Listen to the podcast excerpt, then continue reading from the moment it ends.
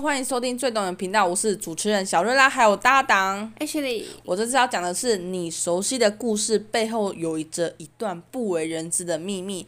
徒劳无功预告了铁达尼号的凶兆。其实我觉得这个，我觉得这个主题真的很特别，就是大家都有听过伊索寓言，但是你有想过伊索寓言这个人是谁吗？就伊索这个人是谁吗？然后他，你一定会觉得他是一个很天马行空，或者。懂得人生很多大道理的人，可是你没有想过他的前身竟然是奴隶。我们现在有讲到铁达尼号，还有茶花女，还有一些很特别的故事。如果想听，可以继续听下去哦。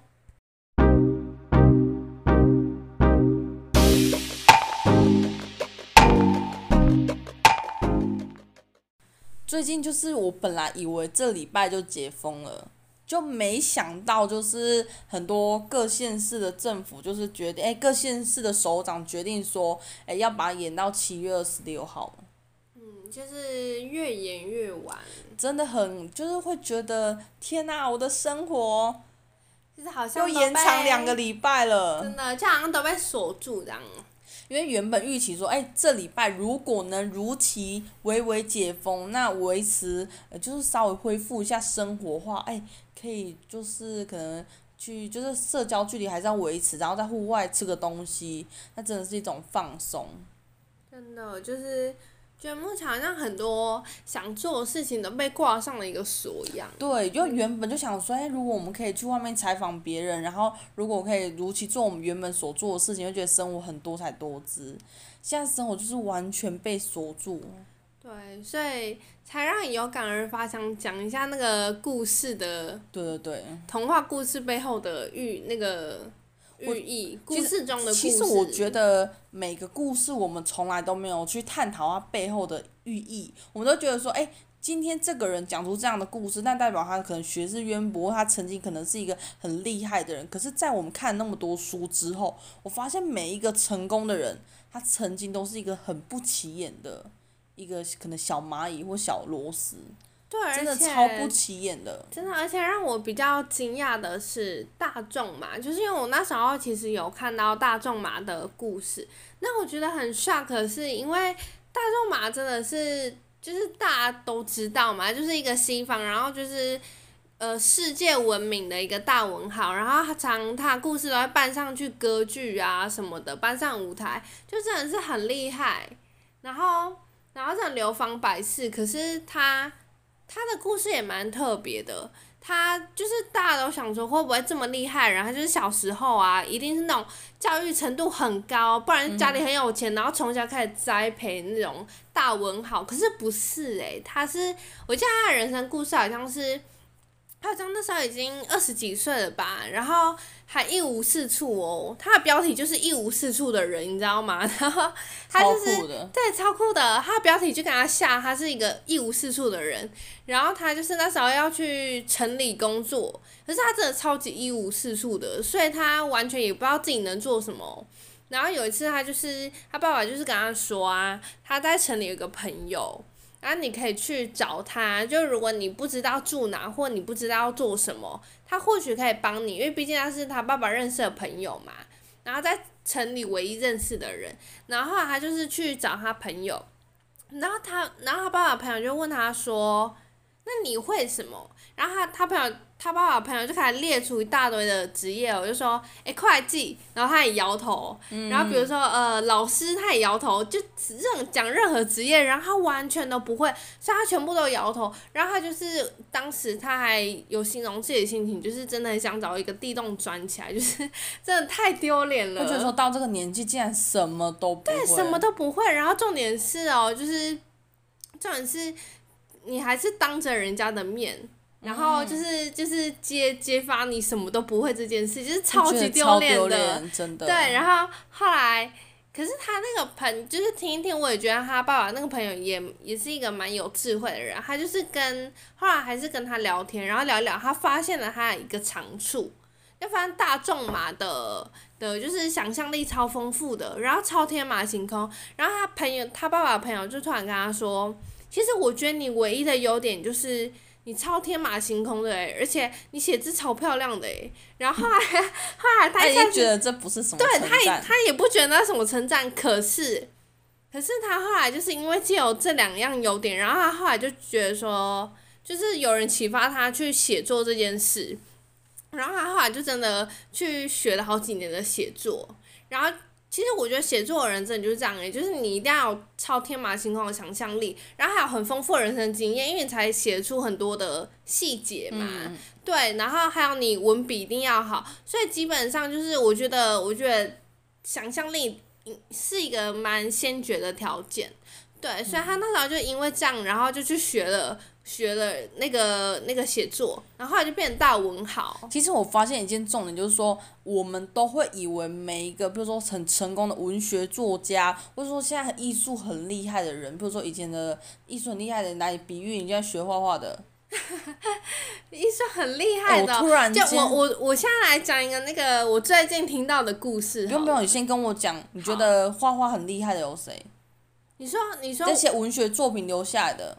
留下来的吗？对，比如说毕卡索等等，哦、我们都会认为说，不是说现代的还活着的，我们都会觉得说毕卡索或什么，他们一定是曾经很小的时候就很厉害，然后长大之后很厉害，就理所当然嘛。然后其实很多人都是小时候要么就很贫穷，要么小时候默默无名，教育水准不高。然后甚至毕卡索，你认为他可能就是一个画画板就很厉害，所以才被发掘。没想到他是自己一个推销家，对，自我行销家。对，所以其实我们每一个人成功的背后，我们都不要觉得这很理所当然，所以也不要觉得你现在很普通，你就未来一定不会有什么成就。因为我觉得每个厉害的人，他的前身真的都超普通，普通到爆。自从我们看了那么多书之后，我发现，诶，原来我们会以为说这个故事。这个伊索寓言，我一直觉得伊索寓言这个人很酷，伊索这个人很酷。我会以为他可能是一个很学识很渊博，然后发生很多事情，他知道很多寓意。没想到他超级霹雳无敌普通，而且他还是靠着他的智慧去摆脱他奴隶的身份。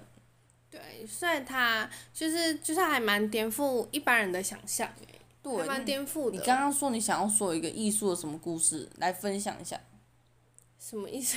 你刚刚不是说什么？你画作有什么故事吗？哦哦，我好，但是我我想说的是一个现代的人呢，就是我最近听到的一个人的故事。嗯，OK 吗？就是现代，就是大家都知道啊，曲家瑞不是超有名的嘛？对，他很有名，啊、他很酷。就是台湾台湾的那个什么麻辣教师啊，超有名的。然后我最近就是因为因为就是有意外看到他的一些综艺节目什么的。然后突然对他超好奇的，然后我就是看了他一系列各种采访啊，然后好几集的《康熙来了》，就是有关他的，然后我就看他采访故事，我也觉得他还蛮特别的，就是原来他家境超富裕的诶，而且其实也看得出来了，因为可以出国留学的，应该基本上都还不错啦。而且我觉得学艺术的家境应该都不会太差，因为我觉得学艺术要花好多钱哦。而且学艺术、学音乐，那个本来就要从小开始学嘛。真的，而且我基本上你能出国读书，啊、除非你真的厉害到都是靠公费，那么基本上你光来回机票就要花了不少钱。而且好，就算就算你那个学校真的就是觉得你超厉害、超屌，然后请你来念我们学校，然后都不用学费好了。就美国真的有很多这种大学啊，嗯、真的是免学费哦。然后甚至是我还看过一所大学是。呃，好像在法国吧吧，法国的不知道哪一所，然后。嗯，你干嘛讲话结巴？因 为讲话慢一点没关系。欸、然后讲话可以慢一点。好，好，我吃螺丝，然后，反正然后那一所就是。你干嘛啦？他们笑哦、欸。不是啊，你讲话其实可以慢一点，我们不要那么快。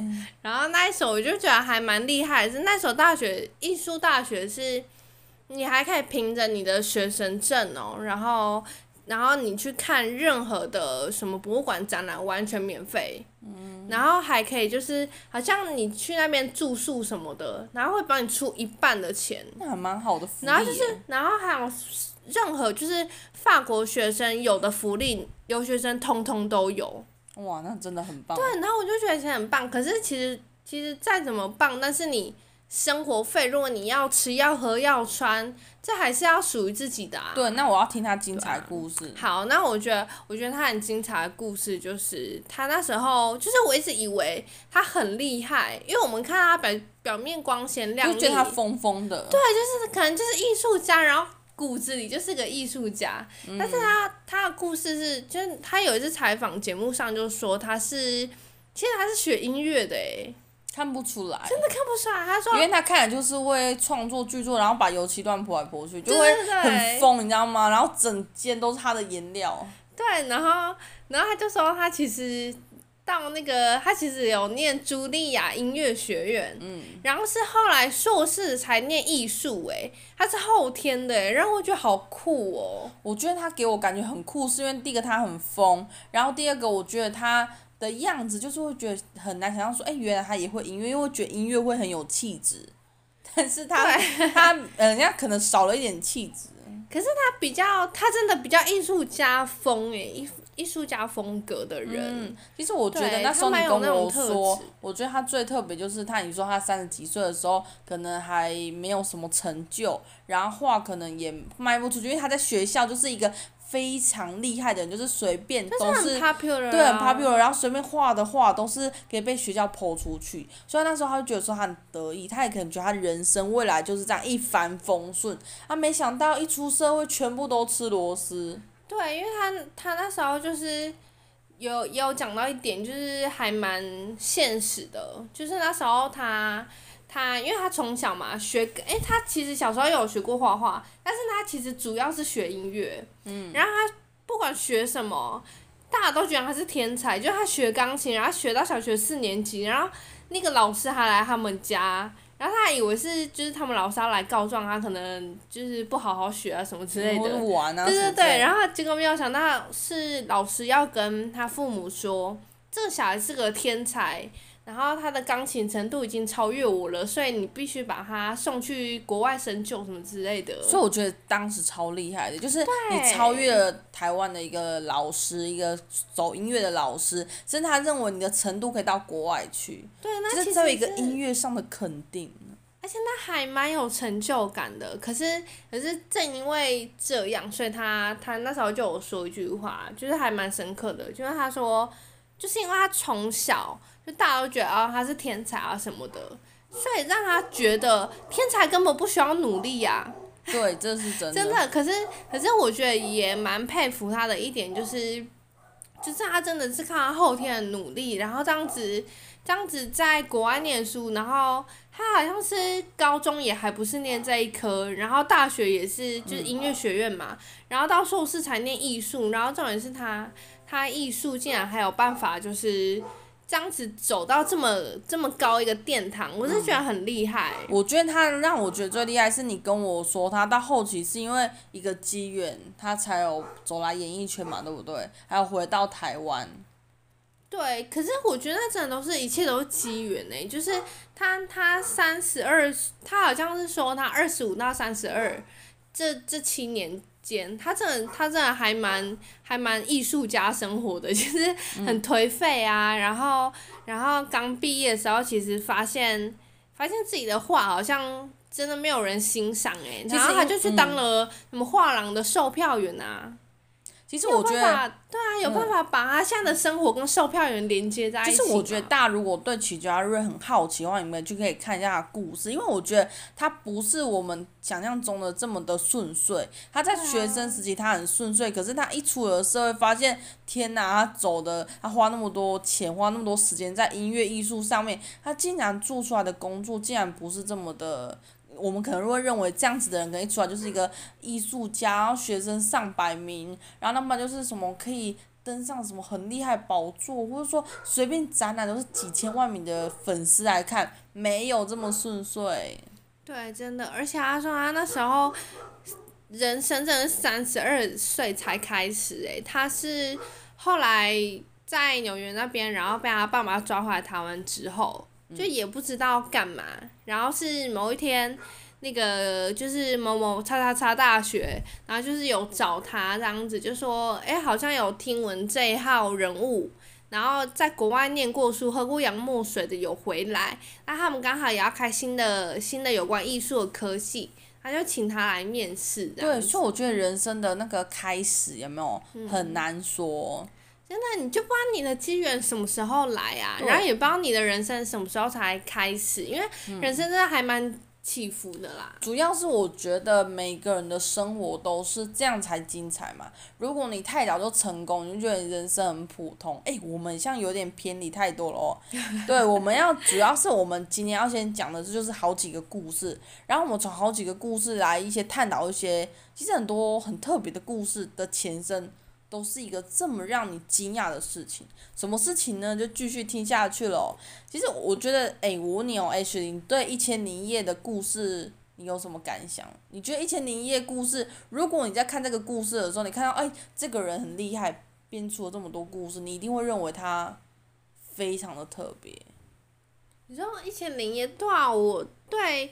这本书我印象就是，如果我完全没有听过的话，嗯，就纯粹这个这个这个名书名，我觉得这个人应该也是什么大文豪吧，就是超想象力，可以编出这么多故事。对，因为其实《一千零一夜》故事它背后其实并没有什么作者，因为它其实就是因为民间作家集体创作嘛，加上说这个故事又这么多元。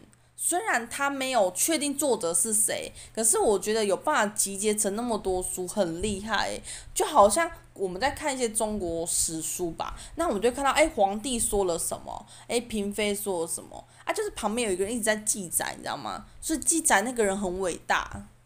对啊，就是书记官。对，主要是我觉得他们其实大家有听，大家都有听过《一千零一夜》的故事嘛，对不对？他最后因为觉得一个女子很特别，决定不杀她。对，就是那个女子讲故事实在是太吸引人了，然后让他一直很想听下去，所以想说，好算了，不要杀他了，因为他一直很想听到最后。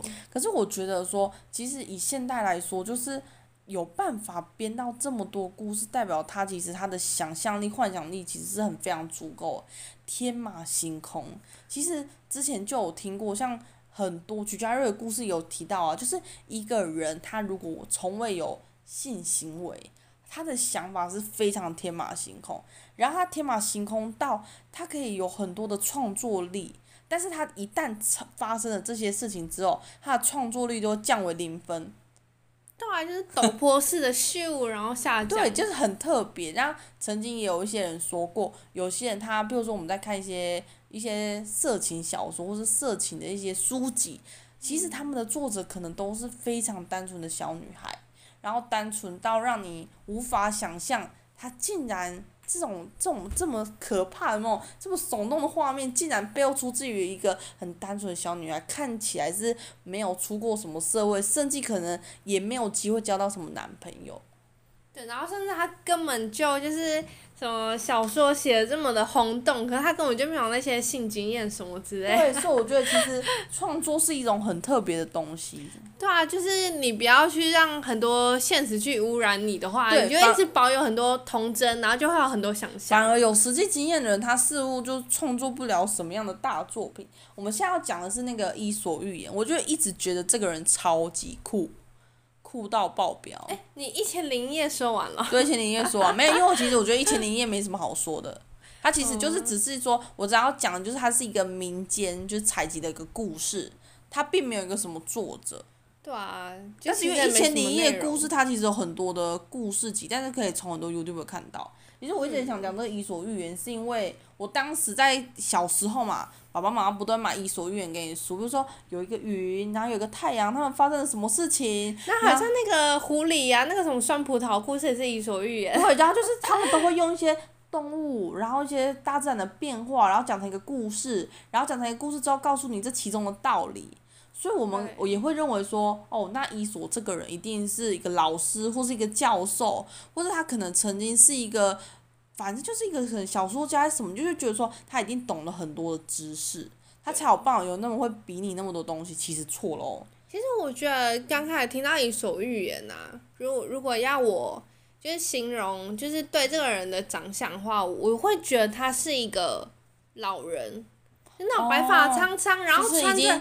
人生过半百，知道很多事情。对，然后穿着你你能想象吗？就穿那种电影里面那种很像那种道士大大斗篷啊，然后有一个白白的胡子，对，大胡子，然后手拿着一个拐杖，拐杖然后很像那种感觉。然后讲起故事来都很生动，就好像身临其境这样子。对，然后好像他经历很多，然后好神秘的一个老人哦。那我其实他并不是这样子，但我要先讲一下他故事哦。好。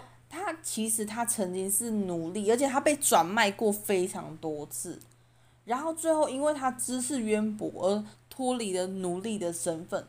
我觉得这个人他非常酷，是因为就是他的《伊索寓言》其实是也是很多人陆续去把它抄编而来的。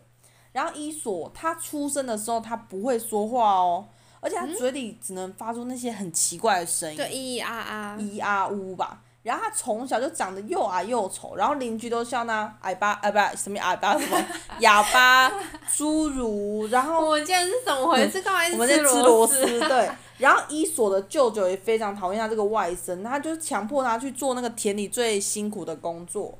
然后，但是他的母亲很爱他，那每个母亲都就像自己小孩长得多丑，都会觉得自己小孩长得超棒、超美、超优、超赞这样子。所以那时候呢，就是为了要让他排忧，所以他母亲常常讲很多故事给他听。然后有一天，伊索他梦见了有一个幸运之神向他微笑，并把手指头放到他的嘴巴里面，然后告诉他放松、缩卷舌头。结果那时候呢，醒来的伊索呢，就意外发现，我天哪，我可以说话了，I can talk。他就觉得哇，我真的本来千百年来我都没有想说我能说话，没想到他竟然教会了我卷动舌头。原来从头到尾都不是我不能说，而是我舌头忘了动，这只是我乱说的。然后我抓嘛哦。然后母亲去世后呢，就是。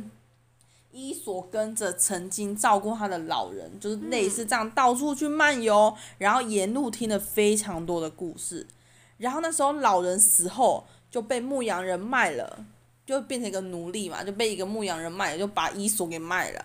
然后那时候呢，伊索他很喜欢把看到有趣的事物编成一个精彩的寓言故事。然后呢，他的聪明才智是厉害在，他可以把一些很简单的东西，然后比喻的非常的有道理。然后就是因为很有道理，所以每个人在去讲他的故事的时候，其实都会，比如说像我们小时候的爸爸妈妈都会说，哎，这个故事可能起源于哪，起源于哪，所以又因此大家获得非常多道理。然后呢，有一天，伊索的主人就命令伊索说，哎，你到那个公共浴室里去看，哎，洗澡的人多不多啊？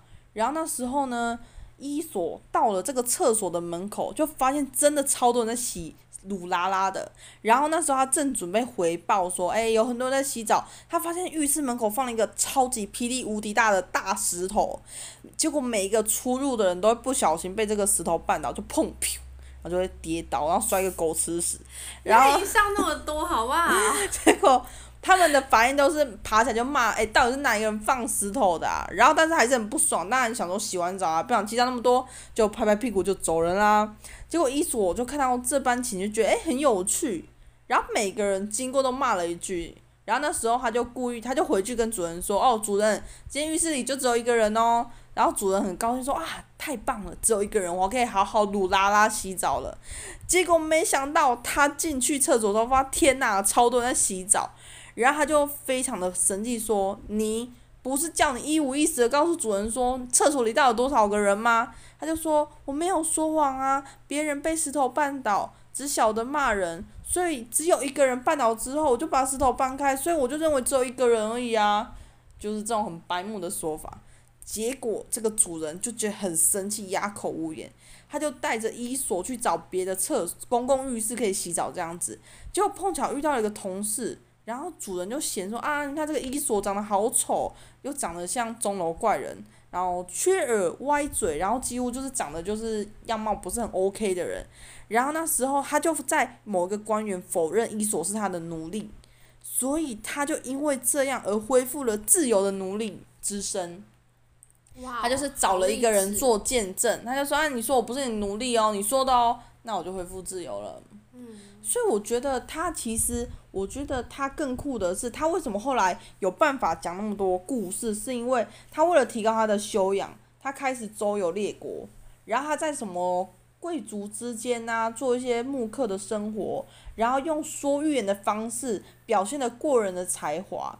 所以其实我觉得每一个人他有办法说那么多故事，在古代来说就是代表说他周游列国，他他到每个城镇，他发现每个城镇都好多好精彩的故事，然后他可能不叫他可能没有办法写下来，可是他用说的去给别人听，让别人觉得他故事很精彩，去写下来。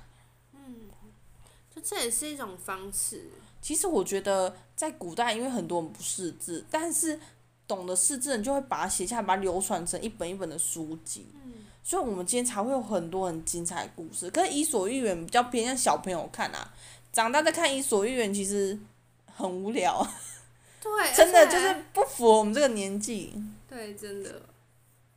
所以其实《伊索寓言》它有年龄限制，但是也知道说这个人，我发现以前的人啊，他们虽然没有读到那么多的书，说是学识没有那么高，但是他们用他们生活经验而创造了一番事业。可是，其实我觉得，就是很多那种知识啊，然后一些人生经验，真的不是你读再多书都就是有办法读得来的。因为怎么讲？因为我觉得很多道理是自己体会来的，不是读来的。虽然很多人生经验真的是你亲亲身体验过，然后你说出来，这些才是真理。对啊，所以我就觉得不是你读到什么，然后书念得很高，然后你说出来的都是屁话。你读到了，但是你可能没有办法深深去体验到。像我，我以前不是学到很多成语吗？我学到很多。哎，你知道长大的时候，你突然间遇到某一件事情，就体验到，哎，之前学过那句成语，终于明白那是什么意思。像步步惊心，这是一个很普通的成语啊。但是就是说，呃，条条大路通罗马，哎，突然想也想不出来有什么成语。但是突然间，就是你发生了一件事情的时候，你再去想起来以前古代人说的哪一句话是真的很有道理。对，真的。但是熊熊想不起来。对，真的太多了。等我突然间想到，我再讲。对，想不起来。啊，太掉漆了这一段，赶快下一则。其实我要讲的下一则故事就是茶花女，我觉得茶花女应该就是一个文学作品啊，那每很多人都知道嘛。对，Yeah. 茶花女的故事呢，其实我觉得她以前还蛮悲伤的。对，可是我觉得我都会认为一些文学作家，或者说一些譬如说可以，嗯、呃，留到很后代的书籍，可能都有它的寓意。后来我发现说，变成世界名著，有的都跟爱情有关系耶。都跟我以前认为的世界名著不一样。不然你以为名著是什么？我以为名著就是一些深奥的哲学哦，大道理，我可能连看都不想看。哲学啊，我全部都文言文。科学啊什么的。对，那时候你那时候 H 零不是看了一本书，都是有关书信的吗？哦，对。对，我就觉得原来连书信都会变成世界名著，就是，就是其实我觉得有时候世界名著真的。定义蛮广，就是你只要有办法流芳百世啊，然后就可以，就是如果你内容写的很好，然后真的就是那篇故事可能写的很有情感，而且通常一个人可以写出一篇，就是其实每一个人都只能写出一种故事，嗯，因为那就是他的人生经历。对，但是我真心觉得这些人生故事哦，集合起来其实。也是蛮特别，只是我会认为说会流传到这么久的书籍，可能它意义在。对，就是比如说像，为什么你觉得很多名著都什么爱情呐、啊，然后什么，都跟爱情都不了。对对对，像沙特的那个书啊，然后什么歌德什么，全部都跟爱情有关。那是因为怎么讲？就是通常每个人就是一生中比较深刻的都是有关感情。对，但我觉得有一点很特别，就是。他们在讲他们当代的感情的时候，跟现代比起来，你会觉得说，诶、欸，爱情这种东西，并不会因为时间而变得不一样，其实都是很 repeat 的，诶。就你说不同年代虽然不同观念，可是那个爱情都是一样的。像茶花女现在来说，就是现代夸张八点档，狗血八就是一定会有个男的爱一个女的，然后那女的一定会生病，然后生病之前他。就是一定要疯疯狂狂的爱一次，然后爱了一次之后，因为父亲的阻挡，所以他就要想尽各种理由，想尽各种方法，故意跟别的男生怎样怎样怎样，让原本的那个男生气死，然后气爆之后，他就是因为郁郁寡欢而死亡。死亡之后呢，有一天男主角才发现，天啊，原来他是爱我的，可能是因为什么什么原因，我父亲谁，然后导致我们不能继续在一起，所以永远男主角明白的时候都是太晚的时候，所以就成了一段悲剧。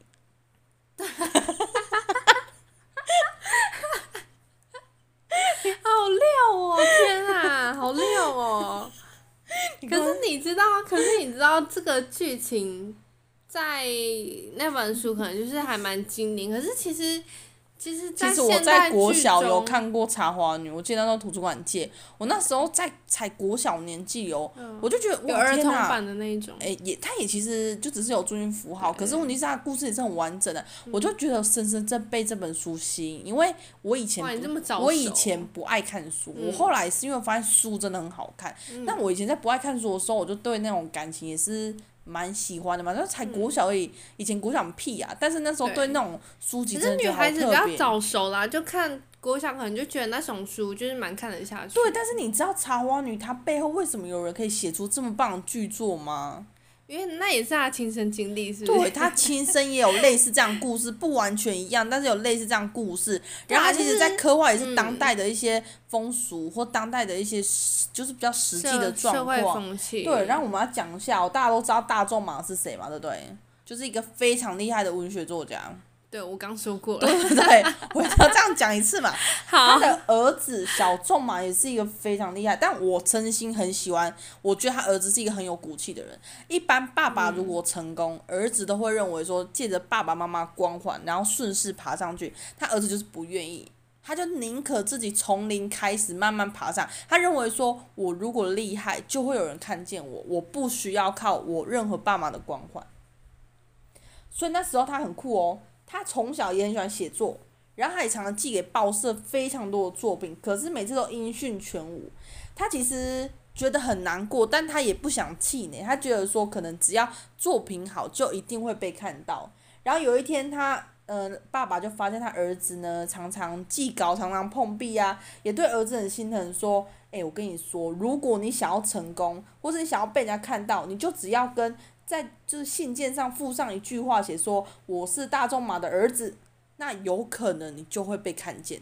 可是呢，他其实小仲马他是一个很倔的人，他不愿意，他觉得说，为什么我如果成功是靠我爸爸，他也不觉得他的作品是很完美的，一定是靠他爸爸的关系。有一天他写了一个长篇小说《茶花女》，寄出去之后，震撼了一个资深望重的一个老编辑哦。那因为他曾经，因为他也都是因为你知道大仲马是个文学作家，所以他本身就会寄这些稿给非常多出版社，所以这个老总编呢，他就因为有看过有跟大仲马常常有书信的来往，所以他就看到发现，哎，这个地址呢，不就大仲马家地址吗？啊，怎么名字不一样？他可能就想说，哎，会不会是大仲马的一个新的剧作啊？名字更换，他也也没想太多，他就跑去。乘着马车，很非常兴奋去找大众马，想问个究竟。大众马刚开始听到他说：“，你在讲什么？我没有寄东西给你呀。”后来他才想明白说：“哦，是他儿子小仲马的作品。”但是因为那个编辑真是大吃一惊，他们想到哇，这个插花女伟大的剧作到现在还有什么歌剧，对不对？所以他那个作品真的是非常厉害。但他的信中从来都没有提过我爸爸是大众嘛，所以他听得出来他是一个非常骨气的人。其实我很欣赏他讲了一句话，他说：“我只想拥有真实的高度，人人都是命运的设计师。”所以他并不想要靠任何人的权力和威望，而是自己的力量。所以我觉得这个人真的很有骨气啊，不觉得吗？以现在人来说，大家都觉得说，哎，靠靠爸爸妈妈关系，其实有时候在工作上各方面都会比较轻松，可是他不愿意。对，其实还蛮还蛮认真一个人，而且我觉得他讲那句话还蛮深刻的。对啊，我觉得是想要拥有真实的高度。对，因为我那句话其实成为我心里的经典一个名言之一。因为我 对，因为我觉得很少人会这样。以现在的社会来说，如果今天你是一个网红，你会想说，哦，我想要再去跟一个更厉害的网红合作拍片，这样假设我的订阅数可能就很快就破万、破千什么之类的。可是很多人他并不喜欢这样，他觉得说，我如果真的讲得好，我自然就会被看见，我不需要靠任何的人帮助我。对。对，但很少，现在很少人这样子。好少。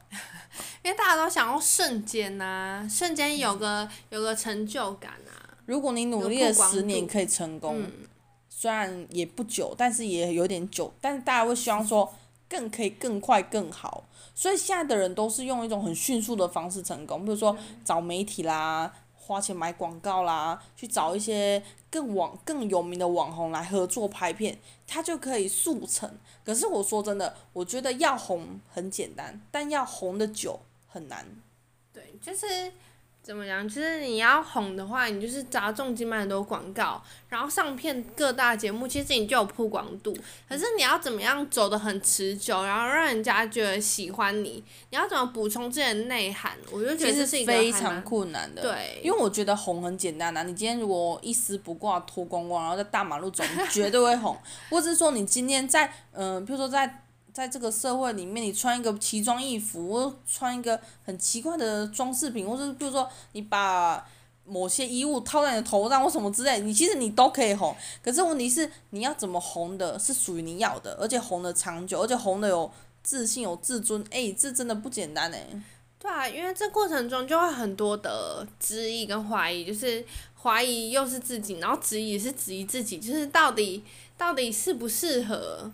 对啊，像之前南无中心的节目就是什么惠慈啊，Oh my God 什么之类，就是很多人他很红，但他红一时之后就突然间就没有了。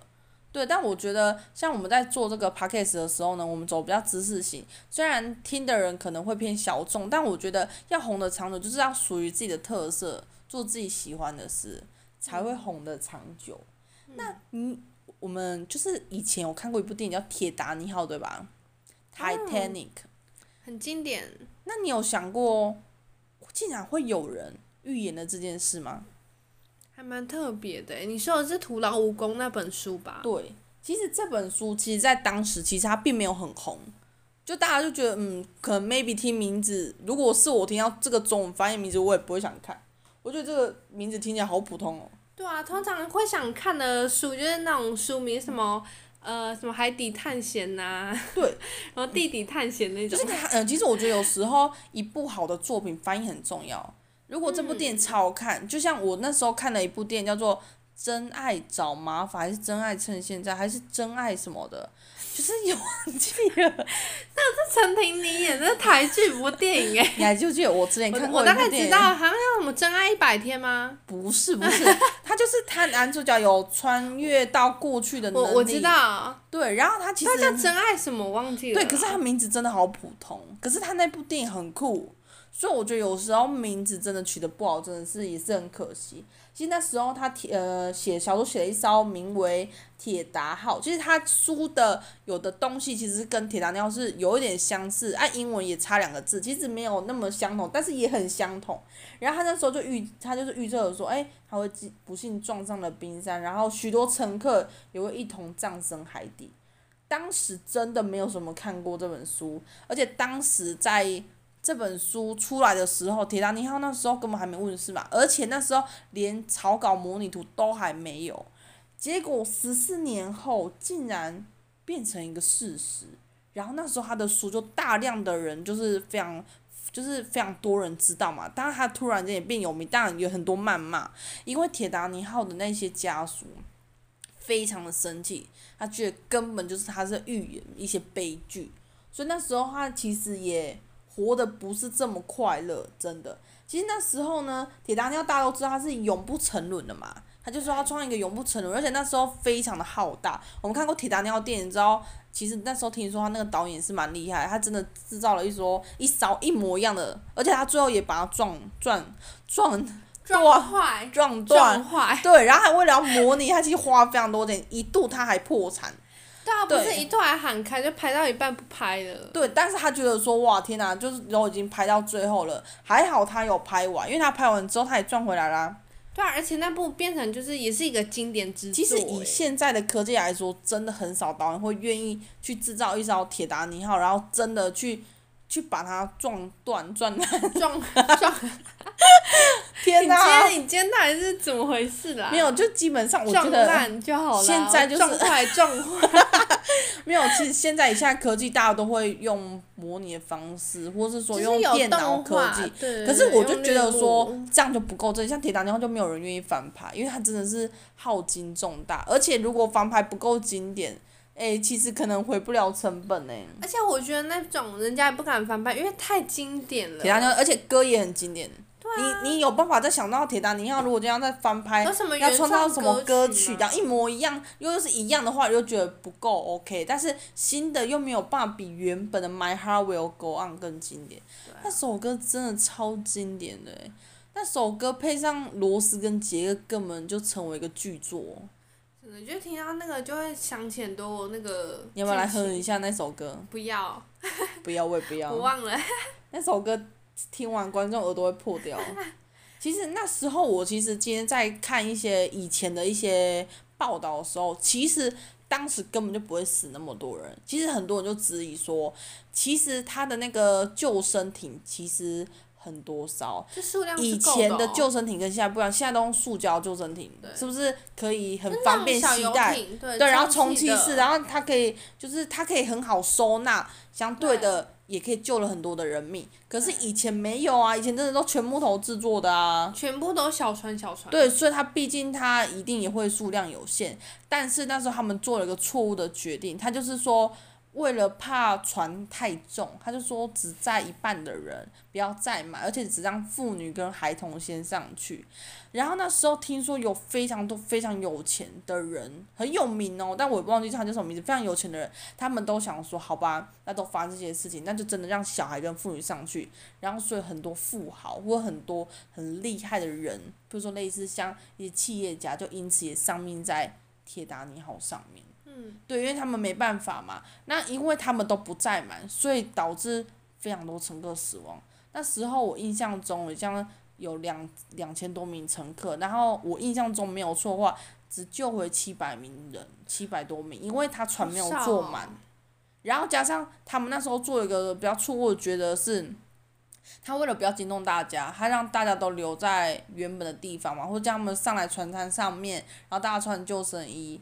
可是有的人想说啊，发生什么事，然后又回到房间去，然后他们拖时间，所以他在拖时间的过程当中，船就是一直在下沉啊。所以就是他其实很，就是他可能不敢惊惊动他们，所以并没有很明白的说明现在到底是什么状况。对，如果你今天很明白说明船要沉了，但是。当时如果我说船要沉了，大家非常的害怕，也许搞到最后船可能就被塞爆了，可能大家都在抢啊，有没有？对，他为了不要制造这个惊恐，他希望每个都是照顺序上来，他也不想要人家害怕成那个样子，因为你知道人过于害怕就会有一些跳船事件，或是里面可能发生很多的事故，所以他不要，他就是因为这样做动作太慢，所以导致搭船的人。的速度加沉船的速度，到最后求救的时候，人也越来越，就是真真的能搭上船的人很少。然后最后，那个铁达尼号沉船的样子，就其实真实就跟电影演的一模一样，也跟他小说写的一模一样。就是就是真的是垂直的这样沉。对，它其实是有模拟当时的状况。其实就有也有呃，我就在听一些人家在分享，又有人说，其实铁达尼号本来就不该沉的。因为他那时候是紧急说要转弯嘛，如果他的速度变慢，或是他不要行驶的那么快，其实大家都会非常的平安。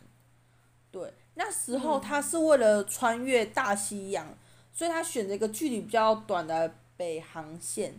然后因为气温一直不断的下降嘛，他从来就是里面有一些船员幸存的船员说，诶，他们从来没有看过那么如此宁静的北大西洋。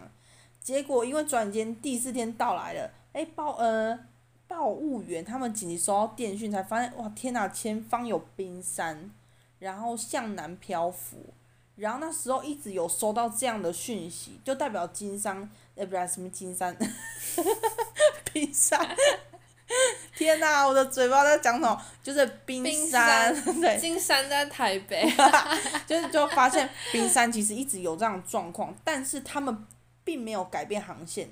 也没有降低航行速度，所以就是因为其实这意外发生，就是一路上都一直是错误判断就对了。其实真实状况我们不知道，但是就是大家就说，其实他们可以不要造成这个悲剧发生，可能就是航船的速度，或是只要发现点小问题，他们其实就是更改航线，其实可能大家都可以活活下来这样子。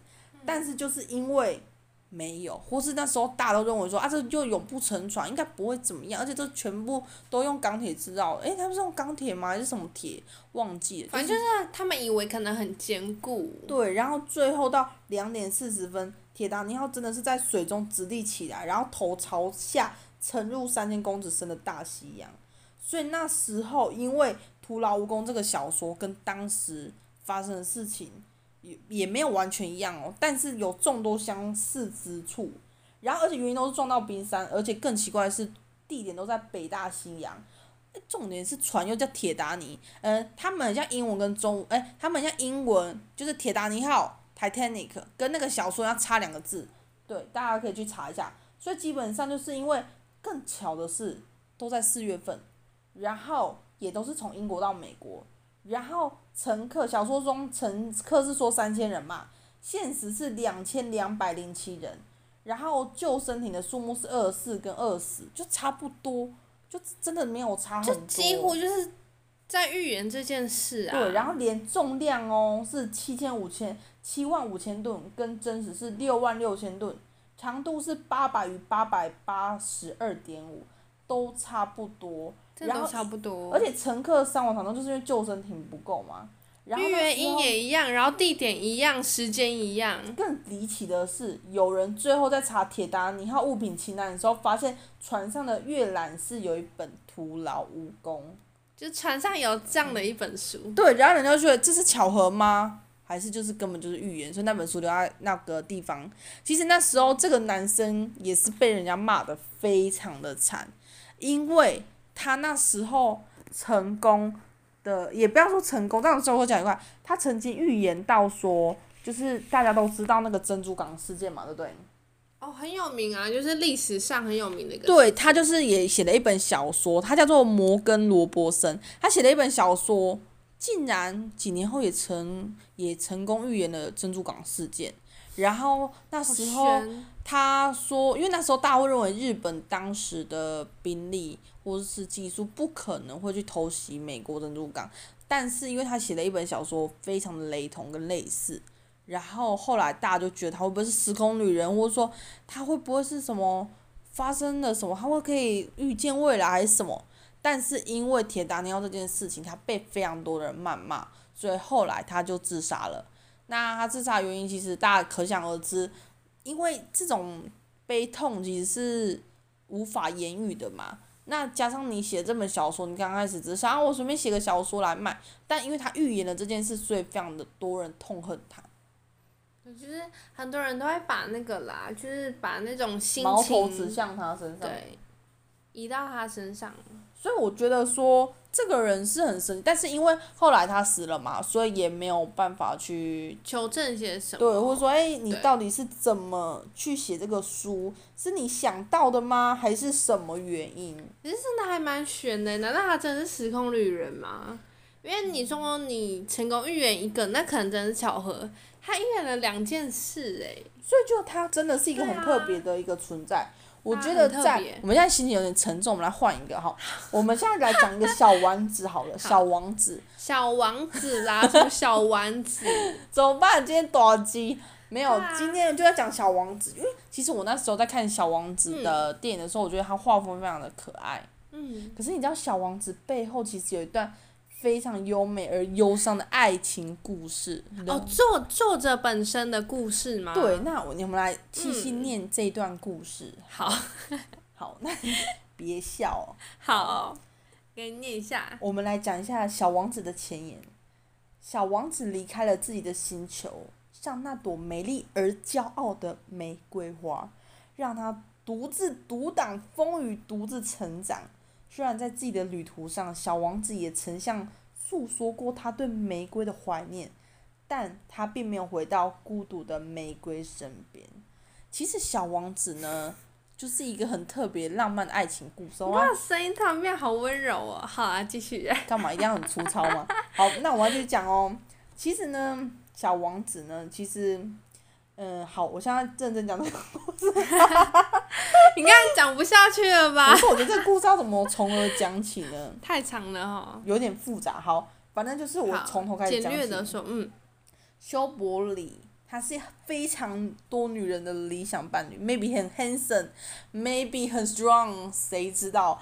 就是他是一个非常多女生的理想伴侣啦。对啊，很有魅力。然后他像大男孩一样，然后就是非常的有个性、有想法。然后后来他被了一个女郎迷住，然后有几个女人女人 可以抵挡住这样的求爱方式呢？最后他们两个就走入了婚姻，好，然后享受他们的婚姻生活。然后，因为他以前是个飞行员，所以他离开了两百公里的沙漠上方，他迷失了方向。飞机最后在利比亚的沙漠中，所以其实他其实是一个为什么传说一个很悲惨爱情故事，是因为一九三九年德国法西斯入侵法国，然后那时候因为发生了战争，所以他上级有考虑说他受伤啊，而且他年龄状况。就是只让他执行就是飞机任务五次，但是最后他也坚持说可以提升到八八次这样子。一九四四年七月三十一日，他在最后一次执行飞行任务的时候消失了，实现了他曾经说过话：我不仅准备去死，而且愿意去死。小王子曾向我们预言，将来我会像死了一样，但他不是真的，所以他像笔下的小王子一样，永远消失在这个地球上。留下了一个美丽的寡妇，像那朵玫瑰，和等待寂寞中终老。那时候，女生根本就不知道她再也见不到她的丈夫，而全世界都不相信，也找不到她这个人。她就认为说，她的丈夫就像也变成了一颗星星，到一个遥远的天空守护了她的玫瑰花。但女主角一直不相信她的丈夫离她而去，所以她坚持一定要写信给她丈夫，诉说了她的爱、她的痛、她的等待。然后直到女主角死掉之后，人们从他们就是以前的箱子里放了好几十年的箱子里，发现这些书信，然后从未出版过哦，发现了她这段爱情故事，而且她写这些信也，她老公一定也是收不到啦。对啊，所以其实它就是一个非常难过的一个故事。其实我觉得我那时候看过《一把琴》，其实他的故事也有点像这样的感觉。因为他也是在那个战争的背景。对，那时候其实因为男主角是吴康仁嘛，其实它里面有很多个男主角，其中一个就是吴康仁，嗯、然后女生那个叫女生叫什么名字？就是一个很像小朋友，对，连玉涵。其实那时候很难过是。那时候连嗯，如果大家有看过一把琴的话，你就可以知道；如果没有看过，我大概讲一下剧情。那时候连雨涵她其实在饰演是一个小女孩，然后她就是因为。就是他可能就是因为在那边读书，然后最后爱上了一个就是空军，空军，然后那时候里面的人都阻止他说：“哎，你不要爱上空军，因为他们其实很容易就消失了，就是因为很危险。”但是他就是不顾一切爱上了这个吴康人，然后他们两个就结婚在一起。哎，在一起之后，结婚之后，没想到他们要去执行了一个很大的任务，好，结果在执行任务当中。他就就死掉了嘛，死掉之后，最后飞回来的是一个血淋淋的鸽子。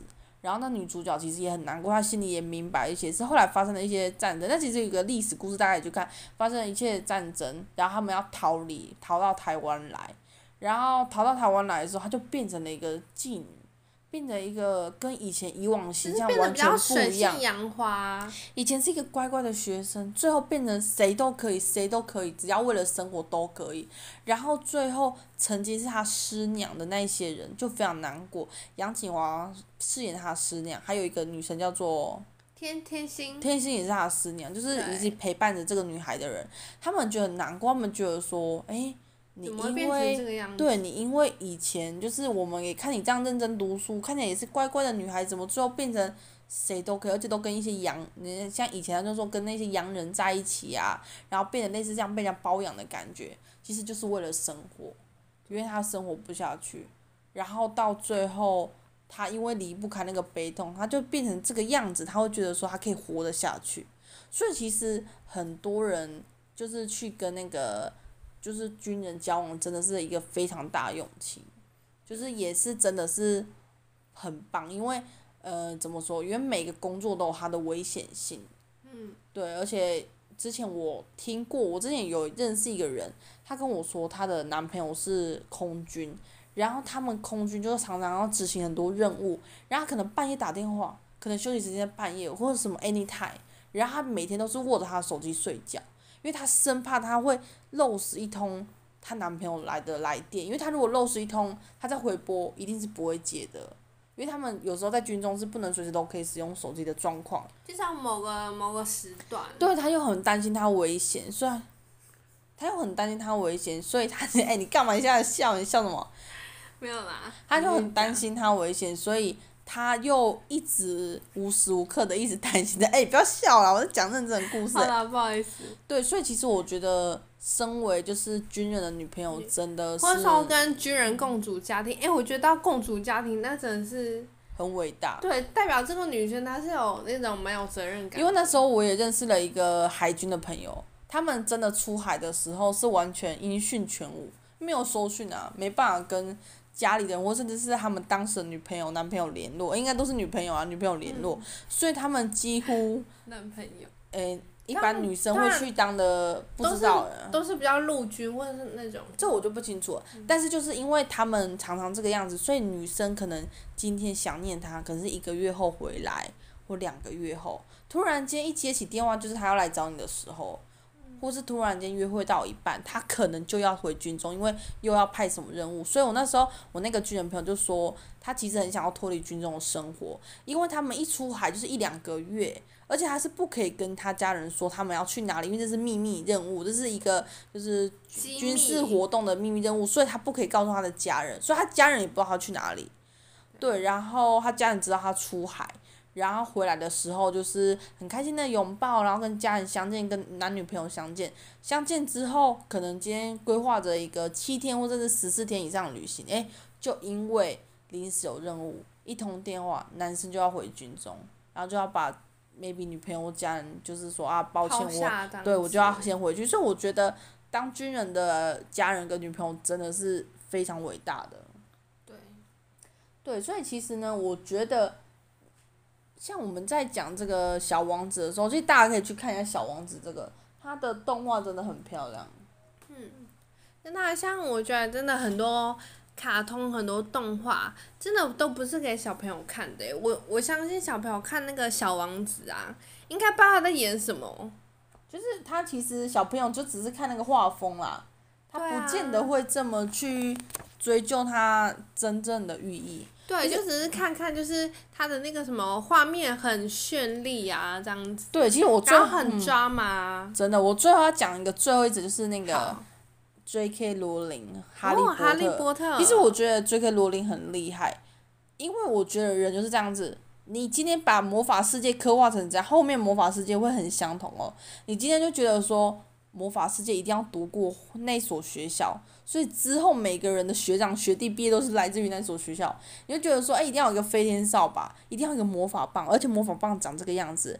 然后，呃，魔法学生一定要穿什么样的斗篷，然后一定要什么样的帽子。那学校长什么样子？餐厅吃饭长什么样子？因为 J.K. 罗琳，所以现在后面的其实有关魔法的电影，其实都跟这个很相同。因为我后来杰克罗琳有出《怪兽与他的产地》，其实就跟《哈利波特》有点类似嘛，对不对？但是后面，因为他给人家一个根深蒂固的印象，所以后面的人就算不是追克罗琳，都会遵循、这个、对，这个他都会认为魔法世界就是长这个样子，一定要有魔法棒，一定要有个咒语，然后一定要有巫师帽，然后魔法人长怎样，然后他们的文化是怎么样，他不可以让所谓的一般人知道，他们只有魔法人才可以知道他们的秘密。就真的很特别，还蛮酷的。就是如果我觉得这个女子很厉害，其实她以前也是过得非常可怜的哦。我们来讲一下她的故事。好。她以前长得非常普通，然后有点歹势哈，然后又有点想象力丰富哦，然后又爱讲故事，然后她常常会讲一些很多构书给她的妹妹听。然后她其实也是主修法语，然后其实也跟故事没有关系，但是她以前去做了英文老师，爱上了一个记者。就跟他结婚之后，但是这个婚姻并没有太久，结果呢，离婚之后，他就带着他三个月大女儿回到英国生活。但是因为真的找不到工作，所以过得非常凄惨，真的是有着暗无天日的日子。然后那时候他连可能租房子的费用都是要朋友垫啊，就真的很可怜，生活真的是怪 快过不下去了。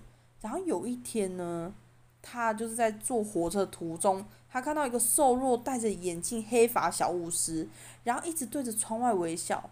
结果他突然间就想起哈利波特，就是哈利波特创作的来源就来自于这一段，他坐火车这一段。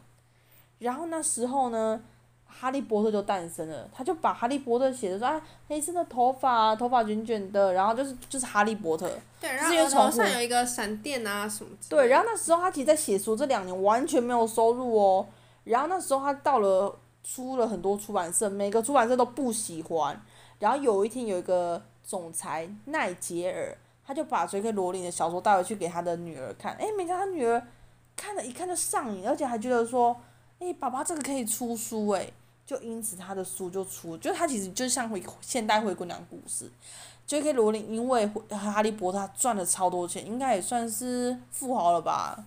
对啊，而且他也变成就是这个世界就是永垂不朽的一个经典作品诶。哈利波特怪兽他的产地，然后那时候我记得他还有出了一本书，就是哈利波特的敌人叫什么名字我忘记了。伏地魔。伏地魔的诞生起源。哦，那时候他找的男主角好帅，是一个法国男子吧？我印象中是法国的，就年轻年轻时的。有没有出来？我不知道，我没有去。追对，嗯、但是我觉得 J.K. 罗琳他很厉害。其实《哈利波特》可以有很多延伸，你可以讲到邓布利多，就有人说邓布利多那个校长是同性恋，你也可以讲邓布利多以前的故事，为什么他可以成为一个校长？那你你他今天有讲到哈利，你也可以讲哈利波特的那个老师，很讨厌哈利波特那个老师的，听说是哈利波特很讨厌老师，他跟哈利波特妈妈有一段感情。所以其实这也是一个故事啊，如果然后也可以讲一个，就是那个魔法世界是如何诞生。我怎么会有这所学校？对，这个学校的起源也是一定很精彩。对对对，这个世界的起源。为什么这个学校诞生之后会有很多那个鬼吗？鬼魂吗？他们在吃饭不都很多小小朋友鬼魂吗？这些鬼魂是怎么死的？每一个鬼魂都有自己的故事。对，其实不用一个一个故事就。总总来一个故事，对不对？应该不错。我觉得《哈利波特》起就是他爸妈的故事，一定会让印象深刻。为什么哈利爸爸呃爸爸跟妈妈会让伏地魔这么讨厌？一定有个起源嘛。然后再第二个故事就是邓布利多故事，一定会非常精彩。第三，我觉得最吸引人就是哈利波特那个奇奇怪怪老师，那个老师叫什么名字我忘记了。那老师很诡异，那个老师的故事应该也是一个很经典的故事。因为那个老师他在那么多集里面。其实他的角色都给人家一种很神秘的感觉，然后又看起来厌世，然后可是又偷偷的关心哈利波特，就是很奇怪。但是书呃故事有没有特别讲，我是不知道，因为哈利波特追到最后我就没追了。但是我觉得后面杰克罗琳应该会把这些故事写出来，因为我觉得他在很精彩。对，因为我觉得他在就是虽然他前面演的那些电影都是从。哈利波特小到大就一直在演那种未来的故事，嗯、可是我觉得他在前面都有在铺陈呢，就是很多角色其实都有他很神秘的地方。主要是我觉得哈利波特的魔法世界让人家有一种对好奇心，然后你会让人家觉得一种兴奋感。你会觉得说，哎，如果这世界上有魔法世界的话，哇，那好特别。比如说，我可以坐几号列车啊，到魔法站去撞那个什么月台嘛。那时候哈利波特对，然后那时候哈利波特撞到那个他头快歪了，你知道吗？超好笑。基本上我就觉得说，这世界就是非常的奇特，那就是因为大家有想象力去把它创创造出来。也许有魔法世界，谁知道？只是我们不知道而已啊。因为他不可以让一般人知道，我们就是一般人啊。所以我觉得说，就是我觉得人的想象力真的丰富到可以创造一个世界。如果以后会有一种电波发明，就是你把你脑袋中画面，然后用一个什么接收器接收到电脑，然后把你脑袋中画面放射到电脑上面，每一个人的画面一定都是很精彩的啊。真的，以后就不用有什么动画师什么技术，你就是想象出来，然后用你的那个什么脑袋去接。对，所以呢，大家其实每个都是自己的创造家，还有相信小仲马讲的一句话。他想要拥有真实高度，每个人都可以拥有自己真实的高度，所以每个人都是自己生活的艺术师、创作者这样子。好喽，谢谢你们收听我们频道，那喜欢也可以到 Pocket 收听哦。我们下次见喽，拜拜。